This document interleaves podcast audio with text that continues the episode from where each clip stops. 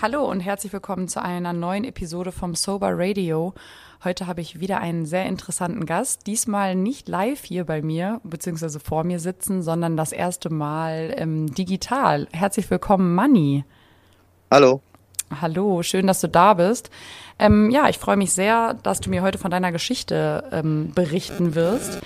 Ich habe in der Vorbereitung für diese Episode natürlich ähm, ein bisschen recherchiert ähm, ich bin ganz gespannt, äh, was du mir berichten wirst von, von deiner Geschichte, von deiner Sucht.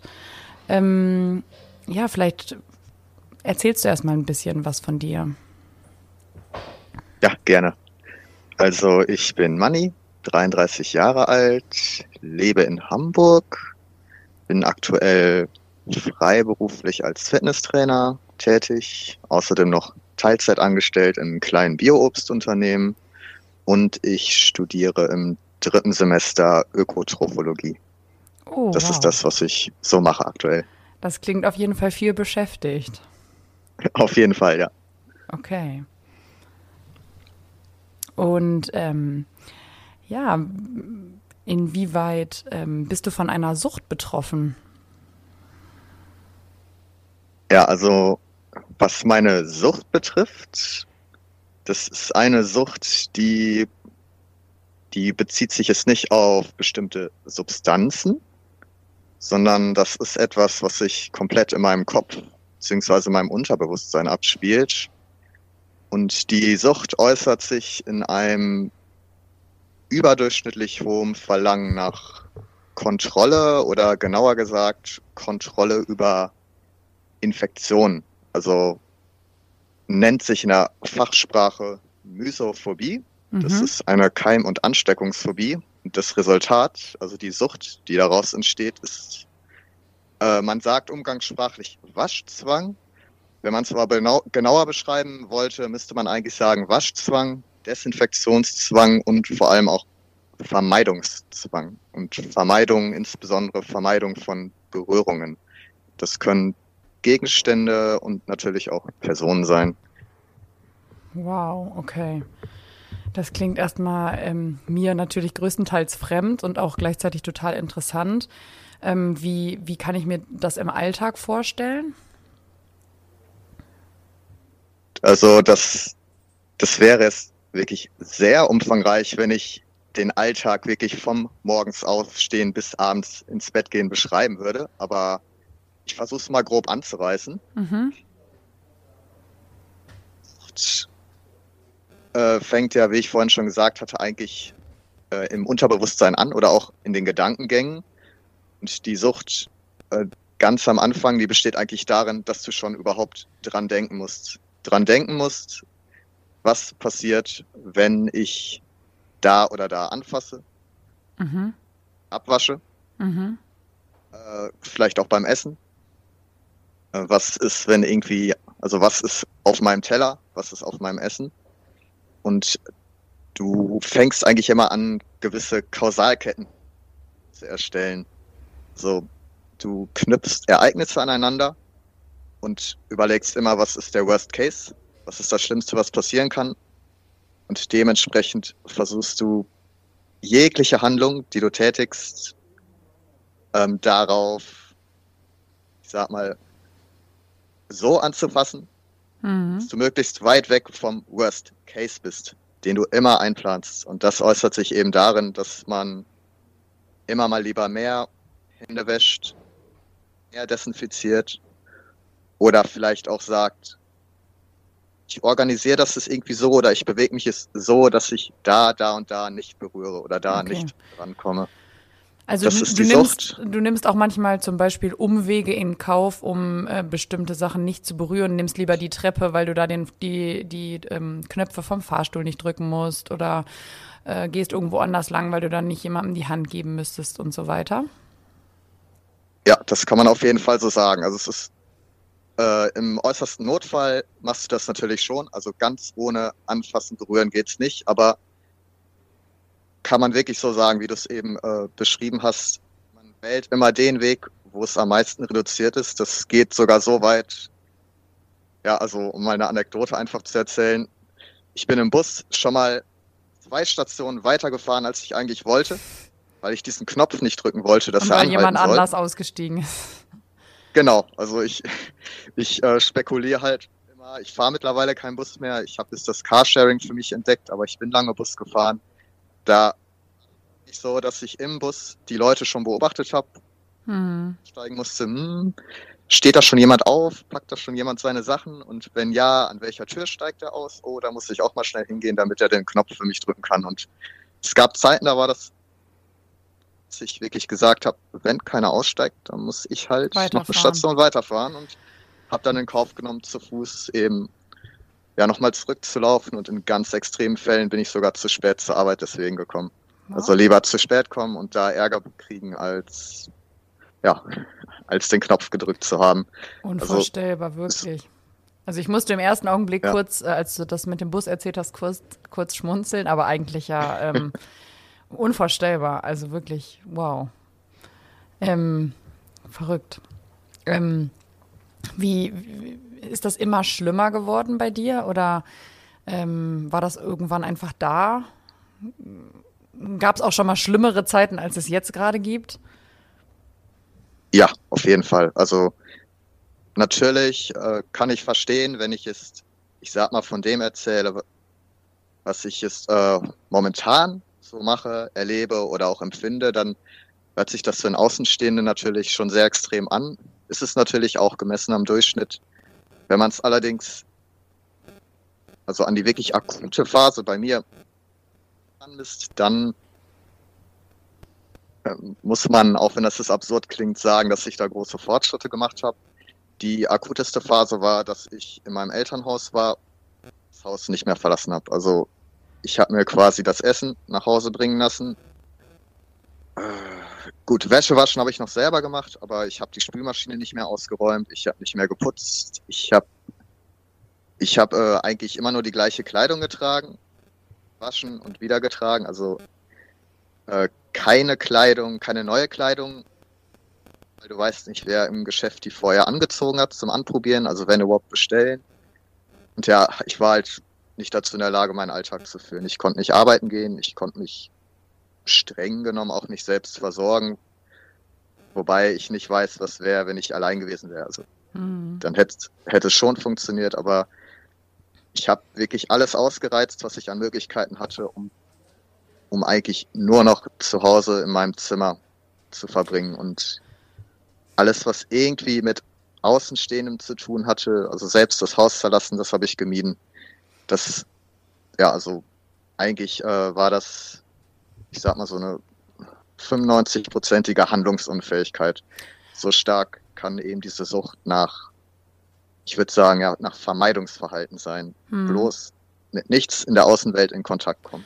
Also ist, ähm, ist ja auch schon mal deine, deine Sucht oder dein Zustand ähm, davon abzugrenzen von, von anderen, dass das quasi allgegenwärtig ist und auch von morgens, wenn du jetzt morgens schon das Haus verlassen würdest, bis spät abends äh, sich durch dein Leben ziehen würde und nicht wie jetzt zum Beispiel jemand, der von Alkohol oder von anderen Suchtmitteln abhängig ist, ähm, dann vielleicht erst am Nachmittag oder in bestimmten Situationen oder Ja, würde ich schon sagen. Also bei mir ist es jetzt so, dass ich, ich selbst habe keine anderen Süchte. mhm. Also weder jetzt noch in der Vergangenheit. Also auch kein Alkohol oder kein, ich weiß nicht, Gras. Also wenn ich das jetzt mal so sagen darf, äh, selbst bei den harmloseren Süchten oder auch kein Koffein, Kaffeesucht. ja, Deshalb kann ich natürlich das kannst du nur das nicht daran vergleichen. messen, was, was andere mir da erzählen. So wie ich das wahrnehme bei anderen Sichten, von dem, was ich jetzt miterlebt habe oder auch gehört habe, ist es so, dass, na, dass das Verlangen nach der Substanz oder eben die Wirkung der Substanz zumindest irgendwie so eine Art Entspannung, Wohlbefinden bis hin zum Kick oder sowas erzeugt. Mhm. Bei mir ist es nicht so. Also die Wirkung dessen, wonach ich bin, äh, gibt mir eigentlich kein, kein wirkliches Wohlbefinden. Also wenn ich was putze oder sauber mache, ist gleichzeitig, dass ich mit etwas in Berührung komme, selbst wenn ich dabei jetzt Handschuhe anhab oder über einen Lappen oder so, wovor ich Angst habe. Also Okay. das Aushören bedeutet für mich eigentlich. So, so kann man es sagen. Also selbst wenn alles perfekt nach meinen Vorstellungen gelaufen ist, also wenn jeglicher Hygieneanspruch erfüllt wurde, so war das eigentlich dennoch immer eher ein Kraftakt oder eine große Aufgabe, anstatt irgendwie, ich weiß es, also wenn ich Trip sagen darf oder mhm. Kick, also das, das wären in dem Sinne keine Glückshormone, Endorphin oder sowas ausgeschüttet, sondern es ist äh, eher anstrengend und dennoch ist man eben süchtig danach und kann es trotzdem auch nicht lassen. Das ist, glaube ich, das ist äh, vielleicht so ein Unterschied ist zu anderen Süchten. Ähm, und was ist, wenn du deiner Sucht nicht nachgehen kannst? Verspürst du dann sowas wie Suchtdruck, ähm, wenn du jetzt äh, mich zum Beispiel begrüßt hättest? Ich hätte dir einfach die Hand gegeben und du müsstest jetzt zweieinhalb Stunden sitzen und könntest dir nicht die Hände waschen, geht es dir dann ähm, wirklich schlecht und du verspürst einen extremen Drang danach, ähm, ja, dich zu waschen? Also es gibt Situationen, die so ein Gefühl auf jeden Fall bei mir erzeugen können, auch heute noch. Das Beispiel, was du jetzt gerade genannt hast, das ist etwas, was ich mittlerweile schon ganz gut verkraften kann. Also wenn es ist, sage ich mal, nur die Hand geben ist und irgendwo sitzen, kommt natürlich immer darauf an, wo ich sitze, aber sagen wir es mal, also in einem Restaurant oder so, das, das wäre kein Problem. Äh, eine Parkbank, das wäre schon eine andere Nummer. Mhm. Also Warum? je höher die Fluktuation. Ah, okay. Ähm, bei, also, wenn wir es mal, das muss man eigentlich gar nicht nur auf den Sitzplatz beziehen, sondern generell je höher die Fluktuation, also je mehr Menschen damit in Berührung kommen, höher in Anführungsstrichen die Gefahr, dass, dass da halt irgendwie etwas dran ist, was mir persönlich nicht gefällt. Mhm. Wobei das natürlich relativ ist, wie hoch ist die Fluktuation. Das, das ist dann natürlich, das, das basiert dann, wenn ich das irgendwie entscheiden oder abschätzen muss, natürlich auf meiner empirischen Erfahrung. Also wie gut kenne ich den Ort, äh, wen habe ich da schon mal gesehen, sehe ich, dass da viele Leute ein- und ausgehen oder ist das irgendwie begrenzt? Also je besser ich das auf einen bestimmten Personenkreis begrenzen kann, umso weniger Angst äh, habe ich davor. Und äh, ja, also Hand geben, das geht noch, das habe ich seit Jahren immer gemacht. Also ich hatte äh, irgendwie Arbeitsplätze, also ich habe fast durchgehend gearbeitet mit der Krankheit, äh, wo man sich jeden Morgen die Hand gegeben hat. Äh, Freunde, Bekannte auch immer die Hand gegeben. Also man, man, kann, man kann sich halt desensibilisieren, je öfter man das macht, ob man da nun jetzt gesellschaftstechnisch zu gezwungen wird oder mhm. ob man sich das vielleicht auch selbst vornimmt. Dann äh, hat ja eigentlich Corona dir ein bisschen in die Karten gespielt, würde ich mal meinen, ähm, wenn jetzt alle erstmal auf Abstand gegangen sind und dieses ganze Berühren generell einfach weniger geworden ist, oder? Teilweise wahrscheinlich äh, schon. ja, also ja und nein. Ähm, am Anfang auf jeden Fall. Mhm. Also ich weiß noch, als es erstmal nur damit anfing, dass überall jetzt Desinfektion stand und da wurden dann ja auch immer Schilder aufgehangen, mhm. so und so lang die Hände waschen, so und so gründlich mhm. mit Seife einreiben und Abstand halten. Das, das war natürlich etwas, womit ich sowieso ständig äh, beschäftigt war. Mhm. Endlich wurden deine Gebete erhört und auch die anderen Menschen haben sich deinen Gewohnheiten angepasst. Ja, stimmt. Also unter dem Aspekt äh, kann man sagen, dass, dass mir da einiges erstmal leichter gemacht wurde. Mhm. Auch in dem Sinne, dass, dass mich jetzt keiner mehr anguckt, wenn ich eine Türklinke mhm. nur mit dem mhm. Ellbogen berühren ja, möchte. Genau, du fällst weniger dann, auf. Dann denkt, genau, dann denkt sich jeder, ach, okay, der, der hat Angst vor Covid oder der hat Angst vor SARS-CoV-2. Also mhm. ist, ja, ist ja ganz normal. Ähm, auf der anderen Seite ist es natürlich so, also ich lebe seit acht Jahren mit der Krankheit mhm. und äh, wenn ich jetzt zurückblicke, kommt da natürlich auch immer Wehmut auf, weil ich natürlich auch mir viel damit kaputt gemacht habe und einiges verloren habe. Mhm.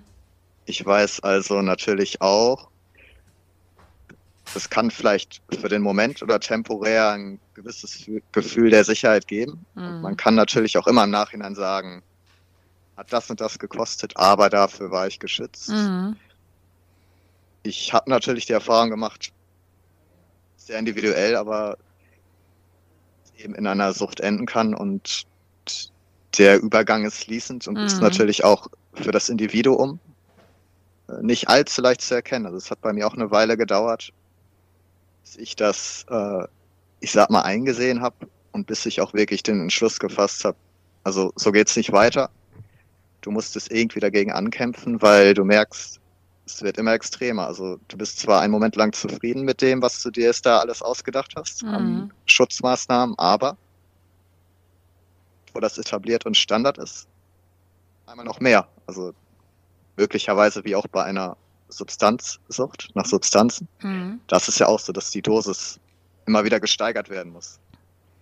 Ja, das stimmt. Das ist nicht immer das, was ich auch im Hinterkopf hatte. Von Wohin da führt das noch, ne?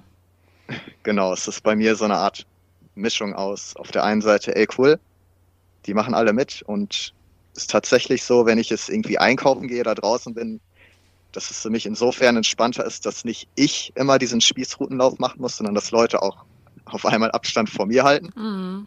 Auf der einen Seite gewöhnungsbedürftig, weil ich halt denke, es ist eigentlich mein Job. Auf der anderen Seite entspannt, weil jetzt muss ich nicht zehnmal jemanden aus dem Weg gehen, sondern die gehen mir von alleine aus dem Weg. Ja. Und du bist unauffälliger insgesamt mit deinem Verhalten.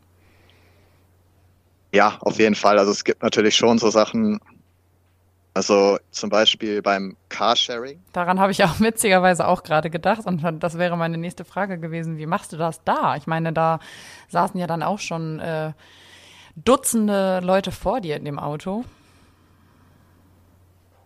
Das ist dann tatsächlich so eine Sache, wo ich vorhin von gesprochen habe. Diese hundertprozentige Sicherheit, die ist natürlich nicht möglich. Mhm. Und ich habe dann einfach abgewägt, okay, es gibt Bus, Bahn, Mhm. es Einen gibt Tod Fahrrad, musst du sterben. es gibt Auto. Ja. Und ja, im Auto ist die Fluktuation, oder im Carsharing ist die Fluktuation halt geringer. Mhm. Ja, klar. Im, in der Bahn oder im Bus. Da kann natürlich dich auch keiner anhusten, ne? Genau, es kann sich keiner neben dich setzen. Mhm. Das ist auch immer noch so ein ganz großer Aspekt. Vor allem, wenn du dich ans Fenster setzt, kannst du ja nicht Mhm. sagen, Nee, klar. also neben mich, da darf sich aber keiner hinsetzen, Mhm. weil ich habe Angst. Oder Mhm. ich kann ja auch nicht sagen, nee, warte mal, ich muss dich mal kurz angucken. Ja, Hose sauber, Jacke sauber. Deo ist drauf, du darfst. Mhm. Das ist ja nicht mein Bus oder meine Bahn.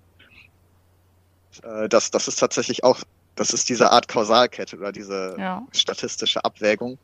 Wie hoch ist die Chance, dass was auch immer passiert? Und du planst alle möglichen Szenarien ein und im Auto ist die halt geringer. Ich meine, in einem eigenen Auto noch geringer, Ja. aber da wiederum ist dann der finanzielle Druck äh, da. Der, der, also es gibt schon äußere Bedingungen oder Einwirkungen, die einen dazu verleiten können, okay, halt das jetzt mal aus oder nimm mal in Kauf. Dass, dass du da anstatt, ich sag mal, 99% Sicherheit nur noch 98% Mhm. hast. Und ich habe aber diese weißen Handschuhe, diese Baumwollhandschuhe an, die benutze ich immer in dem Carsharing. Also ich fasse Ja, halt nicht so gern das Lenkrad und die Schalthebel an in Nee, dem Auto oder Und den Schlüssel Türgriff zum und den Zünden. Schlüssel, ja. so all die Sachen. Und das sehen die Leute natürlich schon, weil schon um von außen die Tür zu öffnen. Mhm. Und das sind so Sachen, die scheinen jetzt trotz dieser Pandemiesituation doch immer noch auffällig zu sein. Oder Naja, aber ich glaube, dass, also ich habe auch schon Leute gesehen ähm, in den Supermärkten mit Gummihandschuhen zum Beispiel. Ähm, und auch am Geldautomat bei der Bank habe ich auch schon Leute gesehen. Und auch schon beim Fahrkartenautomat vom HVV habe ich Leute gesehen, die mit Gummihandschuhen da das Ticket bestellt haben. Also ich glaube, da bist du gar nicht mehr so alleine, oder? Auf jeden Fall nicht. Also es ist ja auch tatsächlich so, ich, ich bin total sensibel, was das Verhalten auch anderer Leute betrifft. Mhm. Dadurch, dass ich das von mir selbst so gut kenne. Also ich will jetzt nicht sagen, ich bin der Garant dafür, um das bei jedem sofort festzustellen, ab wann das vielleicht schon irgendwie leicht pathologisch sein könnte und ab wann ab wann es einfach nur wohlgemeinte Vorsicht ist. Mhm. Ähm, Ich habe also ich habe das auch gesehen, schon öfter, weil mir eben sofort auffällt, wenn jemand sich ähnlich verhält wie ich. Ähm, habe trotzdem aber erlebt, selbst in diesen Zeiten, na, ich sag mal, viele Leute überrascht reagieren. Jetzt auch Leute, die zum Beispiel eine Maske aufhaben, also wo du schon meinen könntest, dass das denen äh, Hygiene verlangt, zumindest in den Tagen, äh, auch wohlgesonnen ist, dass, mhm. dass ich da immer noch den Eindruck hatte, was es die Handschuhe betrifft, dass das, äh, dass das doch die Mehrheit irgendwie übertrieben findet. Ja. Aber natürlich dennoch bin ich nicht mehr so allein damit, wie ich sag mir es vor zwei Jahren noch. Hast du denn ähm, jetzt unabhängig von Corona, äh, also bevor vor der Corona-Zeit, ähm, vielleicht schon mal Leidensgenossen getroffen? Also wir von den Guttemplern, wir würden uns natürlich äh, dafür besonders interessieren, ob du auch schon mal bei sowas warst wie einer Selbsthilfegruppe. Oder vielleicht das hast du eine Therapie gemacht und hast da Leute kennengelernt, ähm, ja, die ähnlich denken wie du. Also das, das ist bei mir vielleicht was Individuelles oder etwas Besonderes, wobei ich auch kein Einzelfall bin unter den Phobikern oder Waschzwangserkrankten damit, dass ich verhältnismäßig sehr, sehr wenig professionelle Hilfe in Anspruch genommen habe. Mhm. Also ich war noch nie in einer Selbsthilfegruppe. Ich gibt, hatte gibt es sowas denn? Weißt du das? Gibt es das? Ja, also es gibt stationäre Behandlungen dafür. Da bist du wirklich in der Klinik und lebst da mhm.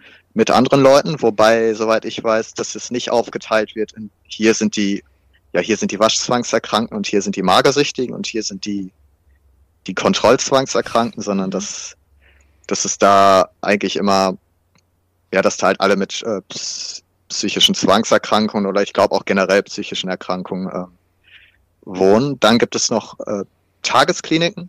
Mhm. Das heißt, du lebst zwar noch bei dir in der Wohnung, aber ja, wie Schule oder Arbeit hast du halt da dein Stundenkontingent jeden Tag den du da verbringst. Und dann gibt es natürlich noch die Einzeltherapie mit ähm, Therapeuten. Mhm. Und gibt das habe ich aber alles. Gibt es auch ähm, Selbsthilfegruppen?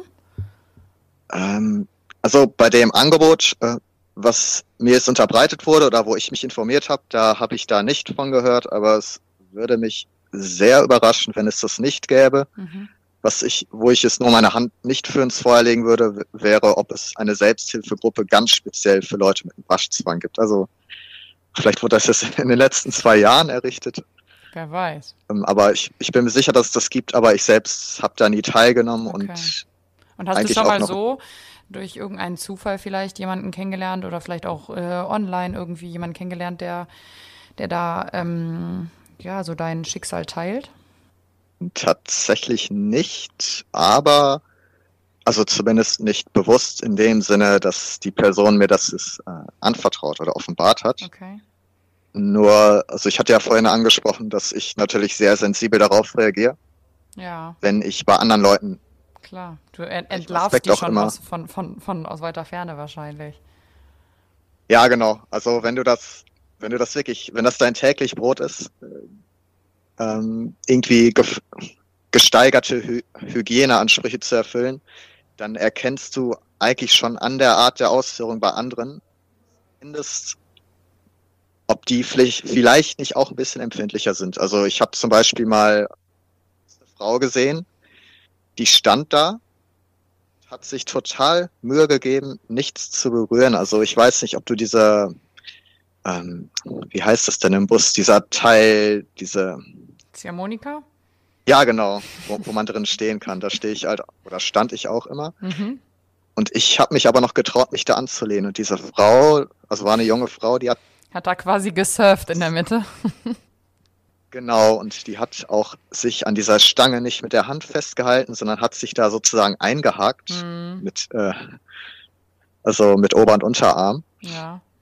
Und ja, das hat natürlich meine Aufmerksamkeit sofort äh, irgendwie gefangen und ich habe dann beobachtet, was macht die denn eigentlich, wenn jetzt jemand an ihr vorbeiläuft? Weil bei mir ist es so, ich drücke mich so nah wie möglich da an die Wand, ja. damit diese Person mich auch ja nicht berührt.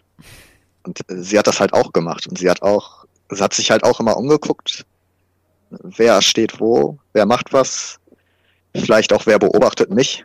Also ich habe das dann natürlich unauffällig beobachtet mhm. und das ist mir halt immer wieder untergekommen, auch als ich im Fitnessstudio gearbeitet habe, äh, ein Fitnesstrainer, der sich auch öfter mal die Hände gewaschen hat und die Haut war auch schon ein bisschen trocken. Mhm. Ein anderer Fitnesstrainer, der hat gesagt, er hat total Angst vor Obdachlosen. Wow. Das ist, das, das ist ein lustiges Beispiel, aber er sagt, wenn ein Obdachloser ihn angreifen würde, würde er sich nicht trauen, sich zu wehren, sondern würde wegrennen. Bei wem anders und, wird er sich aber wehren. Und jetzt stelle ich mir so einen, so einen ja. Fitnesstrainer, so einen Muskel, so Muskel, das war muskelbepackter so Typ. Ja, herrlich, okay. Schöne Der war to total aufgepumpt, aber hat gesagt, er würde von einem Obdachlosen da hat er mega viel Angst vor und dann hatten wir in dem Fitnessstudio so einen Fall von, wie heißt das, Kretze, glaube ich. Mhm, ja, also es ist ist die umgangssprachliche Bezeichnung. Ja. Auf jeden Fall so eine ansteckende Infektionskrankheit, die, glaube ich, an sich nicht super gefährlich ist. Nee, es sind Parasiten. Im Sinne von, ja, genau. Und das ging dann auch um, hey, alle vorsichtig sein, die betreffende Person ist auch schon zu Hause. Und äh, da hatte der auch auf einmal total Angst und wollte niemanden mehr anfassen.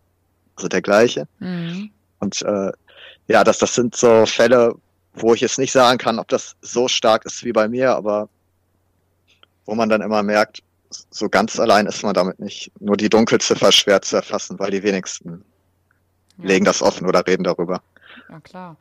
Ist das dann so, wenn du feststellst, ähm, dass in deinem Umfeld, im Näheren oder auch nur in, durch Beobachtungen du, du Leute bemerkst, ähm, denen es vielleicht ähnlich geht wie du, dass, dass du dann dein eigenes Verhalten und ähm, ja deine eigene Sucht oder deinen Zwang irgendwie so versuchst zu relativieren für dich selbst und so denkst, ach guck mal, ich bin ja eigentlich ganz normal oder wie ist das?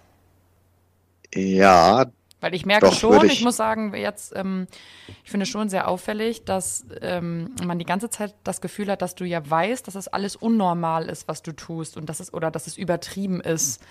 Ähm, das, da, das, das weißt du ja für dich bewusst. Das finde ich eigentlich ganz bemerkenswert, muss ich sagen ähm, dass du jetzt nicht versuchst, mich davon zu überzeugen, dass das alles richtig ist, was du tust, sondern dass du ja schon weißt, dass das krankhaft ist. Ähm, und dass du auch ja natürlich zum größten Teil darunter leidest und auch gelitten hast, vermutlich in den letzten acht Jahren. Das finde ich schon äh, besonders, muss ich sagen. Ja, also ich, ich glaube, da könnte man dann tatsächlich auch wieder die Parallele zu einer Sucht ziehen, die es auf Substanz oder bestimmten Wirkstoffen beruht. Weil ich weiß nicht, ob du das Phänomen kennst. Die Leute, die mir am öftesten sagen, fang niemals an zu rauchen, mhm. sind immer Raucher oder ganz oft Raucher. Und die, die mir sagen, trink bloß nicht zu viel Alkohol, das sind dann ganz oft Leute, die selbst gern mal sind, ja. über den Durst trinken. Also ja. das, das stimmt auf jeden Fall, dass ich das natürlich weiß.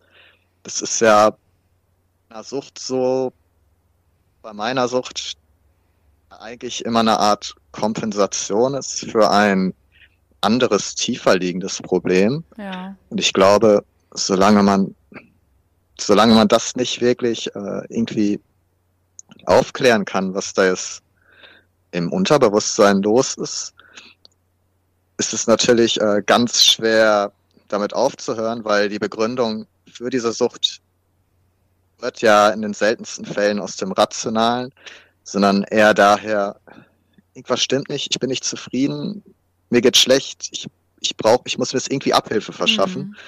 Und dass das, wonach man süchtig ist, wonach es einem dann vermeintlich besser geht oder womit, dass das eher so eine Art Projektion ist, aber nicht wirklich das Mittel der Wahl, um die eigentliche Ursache zu bekämpfen. Und daher kommt das auch bei mir, dass ich natürlich irgendwo tief in mir weiß, also eigentlich ist das gar nicht so logisch, aber auf der anderen Seite eben das der Kompensationsmechanismus ist, den ich mir da jetzt unterbewusst ausgesucht habe, um mir irgendwie Abhilfe zu verschaffen in meinem Unwohlsein. Also eigentlich wie, in, wie, wie eine Art Auspuff oder so. Ja, würde ich sagen, kann man, kann man schon so vergleichen. Ja. Ja, beeindruckend, dass du das so für dich rausgefunden hast, obwohl du gleichzeitig sagst, dass du ähm, sehr wenig äh, Therapie und irgendwie Hilfeangebote wahrgenommen hast in den vergangenen acht Jahren. Da musst du ja dich sehr viel auch selbst reflektiert haben und äh, alleine an dir gearbeitet haben, oder? Ja, auf jeden Fall. Also, es, also in Zeiten von Internet hat man natürlich den Vorteil, dass man sich auch Informationen in, aus meiner Sicht aus der sicheren Entfernung äh, irgendwie äh, verschaffen kann. Und das ist natürlich schon so, es, es gibt durchaus Dokumentationen, die es auch irgendwie im Fernsehen liefen oder mittlerweile auch schon andere YouTuber und Podcaster, die sich entweder mit solchen Leuten unterhalten oder auch, naja, also Fachärzte für Psychiatrie oder Psychotherapeuten, die da interviewt werden und tatsächlich auch äh, Dokus, wo, wo Menschen mit dieser Erkrankung oder ähnlichen Erkrankungen, also auch Magersucht, Kontrollzwang oder anderen Angststörungen im Alltag gefilmt und begleitet werden, mhm. äh, sowie auch äh, Bücher. Und ich habe auch, bevor ich selbst erkrankt bin, äh, andere Leute kennengelernt oder kenne auch Leute, die unter anderem psychischen Erkrankungen leiden, so dass man aus dieser ganzen Fülle an Informationen, die einen erreichen, so eine Art Selbstreflexion äh, geleitet wird, wirklich. Hm. Und dann durchaus feststellt, ja, ich, ich sehe da Parallelen oder das und das, das trifft tatsächlich auf mich zu. Und dann durch diese Erkenntnis sich selbst beobachtet. Hm. Man hat ja auch, da, da hat man ganz gute Möglichkeiten. Wenn man sehr isoliert lebt, hat man natürlich auch automatisch äh, viel Zeit äh, zu, ja, äh, zur Selbstreflexion oder sich Gedanken zu machen, weil man, wo in der Zeit, in der andere irgendwie was unternehmen, Klar, die sind nicht, dann immer feier... abgelenkt und im Außen und äh, beschäftigen genau. sich natürlich nicht so viel mit sich selbst. Ne? Das ist, das ist klar, da hast du recht. Ja, und daher kommt das, dass man dann schon äh, mit der Zeit zu immer mehr Erkenntnissen gelangt. Selbst wenn man jetzt die Lösung nicht parat hat oder aus eigener Kraft dann trotzdem nicht sagen kann, okay, ich habe jetzt verstanden, wie der Mechanismus funktioniert, dann höre ich es mal auf damit und löse dann mal einfach mein Problem. So ganz plakativ ausgedrückt, das geht dann vielleicht nicht, aber äh, man, man erkennt halt schon immer mehr. Ja, viel ist wahrscheinlich auch am Ende, wir sind alle ja Menschen, die Menschen sind Gewohnheitstiere, viel ist ja wahrscheinlich dann auch am Ende einfach Gewohnheit, oder? So wie ähm, der trockene Alkoholiker, der auch nach zehn Jahren ähm, immer noch es schwer haben kann, wenn er im Supermarkt durch das Weinregal läuft. Oder ähm, ja, das ist wahrscheinlich einfach, weil das zum, zum Teil Gewohnheit ist. Das ist wahrscheinlich bei dir dann auch so, oder? Ja, definitiv. Dass, dass, also, dir das auch äh, wahrscheinlich ein, ein, Stück weit Struktur gibt. Oder vielleicht hast du auch, so stelle ich mir das zumindest vor, bestimmte Abläufe und die geben dir dann Sicherheit. Und wenn du das jetzt alles sein lassen würdest, dann wärst du wahrscheinlich ähm, auf eine Art und Weise erstmal lost und würdest so ein bisschen in der Luft schweben, oder? Ja, also es ist ganz präzise beschrieben. Das, das ist halt das, also sind wir Menschen halt und ich glaube, das, was wir oft als Vorteil sehen, unsere Adaptionsfähigkeit, mhm. die kann gleichzeitig auch ein Flug sein. Mhm. Nämlich dann, also man kann sich halt genauso an äh, ungünstige Dinge gewöhnen wie auch an gute. Mhm. Und ja, das mit der Struktur, das ist, glaube ich, ganz wichtig. Also äh, man findet einmal halt irgendwie eine bestimmte Verhaltensweise, ein Ablaufmuster. Und dann nimmt man das so für etwas. sich auf. Ja, und das ist auch, das ist auch eigentlich völlig egal, ob das logisch war. Wenn du es einmal so gemacht hast mhm. und du mhm. merkst, es funktioniert. Also in meinem Fall sagen wir, okay, alle Hygieneansprüche wurden erfüllt. Als ich äh, rausgegangen bin, da und da hergelaufen bin, das so und so berührt habe und die Uhrzeit und was auch immer. Und sagen wir mal, es ist nichts passiert, was mich jetzt da irgendwie aus der Fassung gebracht hätte.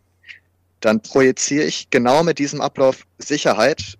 Hm. Was, was das Problem bei mir ist, was mich dann wahrscheinlich von einem gesunden Menschen unterscheiden würde, ist, es ist mir völlig egal, ohne diesen speziellen Ablauf äh, den gleichen Outcome hätte geben können. Wenn, wenn es einmal mit einem speziellen Muster gut geklappt hat, bleibt im Gedächtnis, okay, wenn du es so machst, dann ist alles sicher. Und du blendest aus, auch sicher sein können, ohne diese eine Handlung oder ohne dieses eine Mal desinfizieren. Das, das ist, glaube ich, der Unterschied, dass du da so eine Art Tunnelblick entwickelst. Und wenn du einmal was für dich gefunden hast und es ist gut gegangen, dann äh, wird daraus, okay, wenn du es immer so machst, dann geht es auch immer gut. Mhm. Und wenn es dann aber einmal schief läuft, ja, dann, dann steigert sich dein Anspruch eben und das, was mal sicher war, muss es noch sicherer werden. Das heißt, du packst da on top nochmal irgendeine Art Kompensation oder Maßnahme drauf. Und so, so steigert sich das dann eben. Ja. Ähm, wenn, wenn ich mir jetzt vorstelle, dass du nur zu Hause bleiben würdest, bist du dann ganz losgelöst, wenn wir jetzt davon ausgehen, wir inszenieren jetzt eine Situation, es sind äh, alle Vorräte zu Hause, die du brauchst und du bist einfach jetzt ein ganzes Wochenende auch nicht verabredet mit irgendjemandem, bist du dann befreit und, und gar nicht irgendwie berührt von diesem, von, von diesem Gefühl oder diesem Zwang, diesen Süchten? Ist das dann so, dass du darüber gar nicht nachdenkst, weil du bist ja zu Hause, da ist alles für dich greifbar und sicher und ähm, ja, da kommt keiner auf einmal rein, fasst irgendwas an oder irgendwas ist dreckig oder du weißt es nicht genau. Also fühlst, bist du dann einfach frei davon, wenn du nur bei dir zu Hause bist? Ja, nahezu.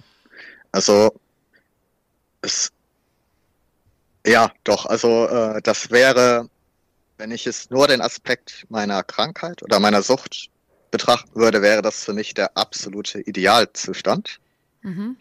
Also es ist tatsächlich so, wenn ich ein paar Tage zu Hause war, dass ich da in der Regel sehr entspannt bin. Ja. Der anderen Seite ist es immer so, also mal angenommen, ich muss jetzt irgendwie aus Gruppenzwang dann doch mal draußen was unternehmen. Sehr oft ist es so, dass die Angst, wenn ich das in Angriff nehme, viel größer ist als während der Aktivität selbst. Also okay, sagen also wir mal. Die Vorstellung ist für dich schlimmer, als es dann wirklich zu erleben. Wenn ich es, wenn jetzt zum Beispiel, ich war vor zwei Jahren bei der Weihnachtsfeier von meiner Arbeit, mhm. die hat auch im Restaurant stattgefunden, das ich auch vorher nicht kannte. Also ich war noch nie da, ich wusste auch nicht, wo das ist. Und da habe ich mir natürlich auch die ganze Zeit Gedanken gemacht, oh Mist, sitzen wir da vielleicht draußen mhm. und wie sehen die Kellner und Kellnerinnen aus? Haben die da auch sauberes Geschirr und Besteck? Also ich habe mir da alle möglichen Gedanken gemacht. Und als ich dann aber da ankam, also das Essen hat gut geschmeckt, äh, hatten so einen extra separaten Tisch nur für die Arbeitskollegen. War es auch irgendwie nichts auf der Tischdecke oder auf dem Stuhl, wo ich sagen würde, wann wurde das denn das letzte Mal geputzt? Hättest, also das sind halt alles so die Sorgen. Hättest du dich dann auch nicht hingesetzt, wenn du da irgendwas entdeckt hättest? Also hättest du dann vielleicht einen Vorwand gefunden, ähm, oder hättest du dann die Situation einfach ertragen? Also ich hätte auf jeden Fall nach Möglichkeiten gesucht, ja. Also äh, das, das ist dann sehr situativ. Also ich sag mal, wenn es woanders dann auch noch ein Stuhl steht, der mir besser gefällt, dann hätte ich auf jeden Fall einen Grund gefunden, wie, ach, guck mal, da vorne sitzt der XY, haben uns sehr lange nicht mehr gesehen. Ich muss mal einmal kurz dahin. Wenn es aber wirklich sagen wir mal, das wäre wirklich mit, äh, es gibt ja manchmal bei so Feiern so Namensschilder, wo mhm. wirklich bestimmt wird, wer sitzt wo. Also ich glaube, bei Hochzeiten wird das oft gemacht. Dann, also wenn, wenn es jetzt wirklich sehr auffällig wäre, dann hätte ich es auch ertragen und nicht hingesetzt. Das, okay. Aber du, du hältst dir wirklich bis zum Schluss alle Möglichkeiten offen, um, ja, um da irgendwie deine Komfortzone aufrechtzuerhalten und den Ablauf für dich, also für deine ganz individuellen, speziellen Bedürfnisse so angenehm wie möglich äh, zu gestalten. Ich äh, gehe jetzt einfach mal davon aus, dass deine Familie und dein ganz nahes Umfeld über deine Sucht Bescheid weiß. Wie sieht das äh, zum Beispiel bei Arbeitskollegen aus? Inwieweit versuchst du das zu verbergen oder inwieweit lebst du das vielleicht auch einfach und äh, ganz offen und sprichst auch mit jedem darüber? Ich habe ich muss das einmal zurückdenken.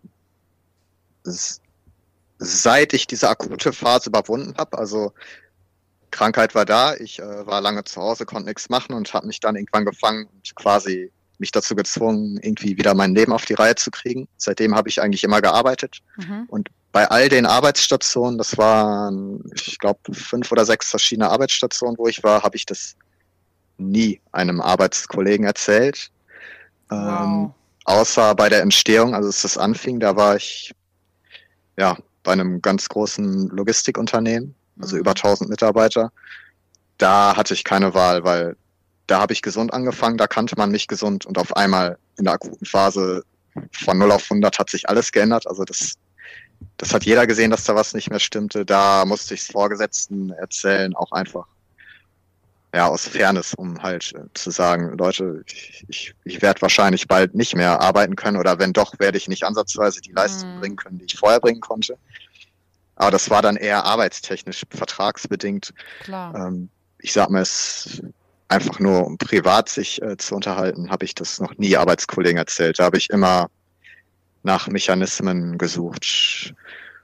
Äh, ja, um das zu verbergen, beziehungsweise man wird irgendwann auch so kreativ tatsächlich, dass man, dass man schon Ausreden parat hat, wenn doch mal jemand nachfragt. Also zum Beispiel im Fitnessstudio, da habe ich, hatten wir am Tresen auch äh, so Eiweißshakes angeboten, die dann der Trainer selbst gemixt hat oder mhm. Riegel verkauft. Hatten dann auch eine Spülmaschine, wo dann die Gläser und äh, Teller und sowas drin waren. Also sie konnten die Shakes halt auch im Studio an der Bar trinken, mussten die nicht immer mitnehmen im Plastikbecher, wenn sie das wollten. Das wurde auch in Anspruch genommen. Und immer, wenn ich mir da die Hände gewaschen habe und dann da jemand ankam, so, ja, was hast du denn für ein Problem?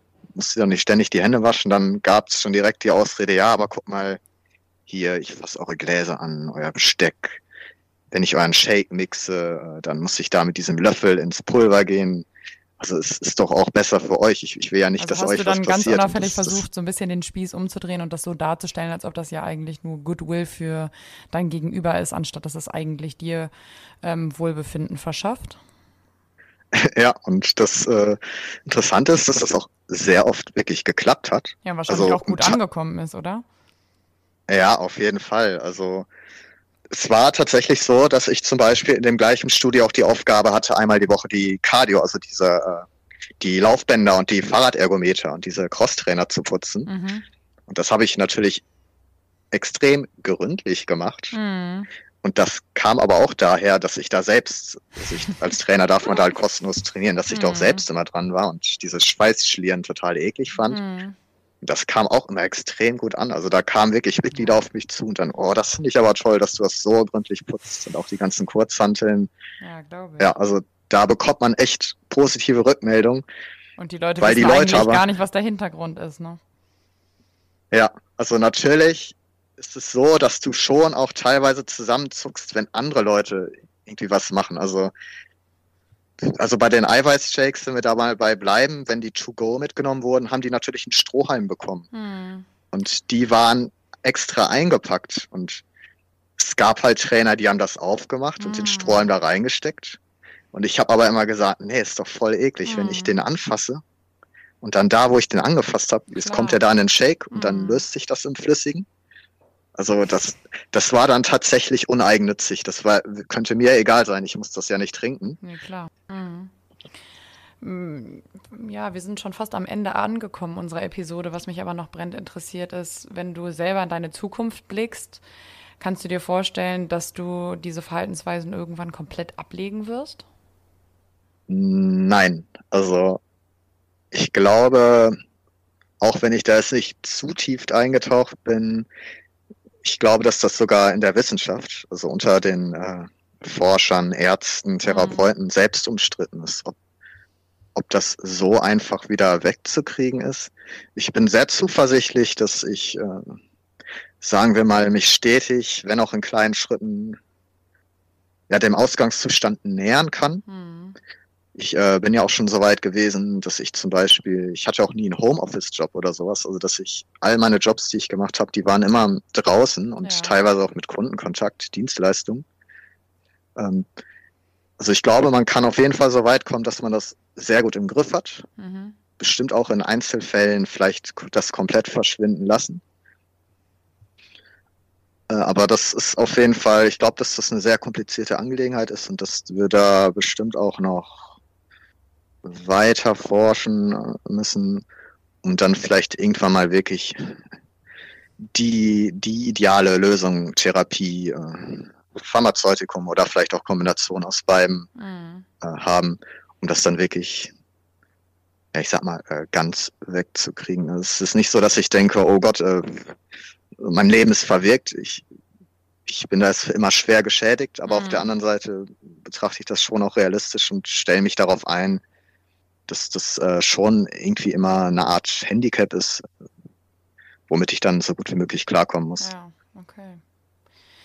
Ja, vielen Dank. Äh, vielen Dank, dass du mir deine Geschichte anvertraut hast. Ähm, total spannend. Gern geschehen. Ähm, ich glaube, dass auch wahrscheinlich die Zuhörer vieles davon noch nie gehört haben und ganz, äh, ja, ist ein, ganz neuer Bereich, den man vor allen Dingen auch gar nicht ähm, irgendwie an dem man gar nicht denkt, wenn man einfach mal so überlegt, ähm, was für Süchte gibt es eigentlich? Ich glaube, das ist was, was einem erst spät einfällt, wenn man nachdenkt und so aufzählt, von was für einer Sucht kann man äh, betroffen sein.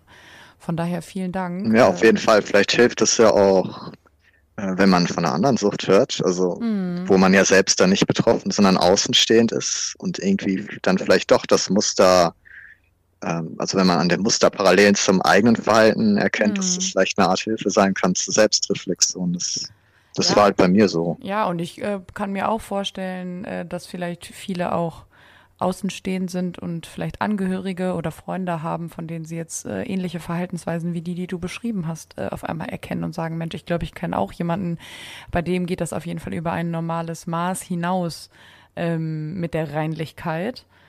Ähm, ja, also ich bin gespannt, was wir für, äh, für Feedback bekommen auf die Episode. Und ich bedanke mich recht herzlich bei dir, dass du ähm, mir deine Geschichte erzählt hast. Vielen Dank, dass du da warst.